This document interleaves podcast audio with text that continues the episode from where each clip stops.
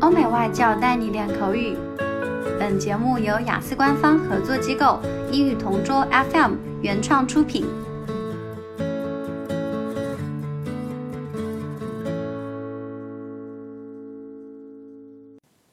Describe a time when someone apologized to you. Off the top of my head, I can't really remember many times when I've been apologized to, but one story that does come to mind was when two of my friends forgot about some dinner plans we made. This happened a few years ago, and at the time I was in Shanghai visiting old friends I know from university. I don't go there very often, but whenever I do, I always try to catch up with them since they live quite far away.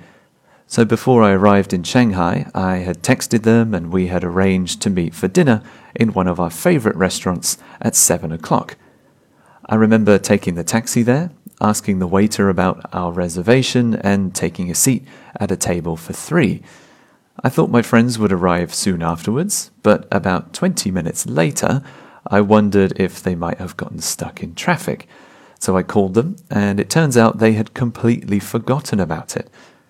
To be fair, they had been very busy at work, and because they didn't pencil it into their diaries, it totally slipped their minds. They were very sorry and said they felt very guilty.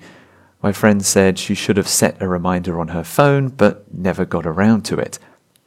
I told them it was okay, and I decided to eat dinner at the restaurant anyway, seeing as it's a great place and I was already there. We agreed to try and meet up again another time.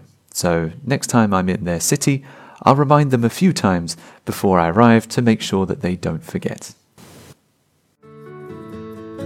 OK，今天的 Part Two 口语话题到此结束。想要免费获取一到四月雅思口语完整题库的小伙伴，可以关注我们微信公众号“英语同桌”，回复关键词“口语题库”就可以啦。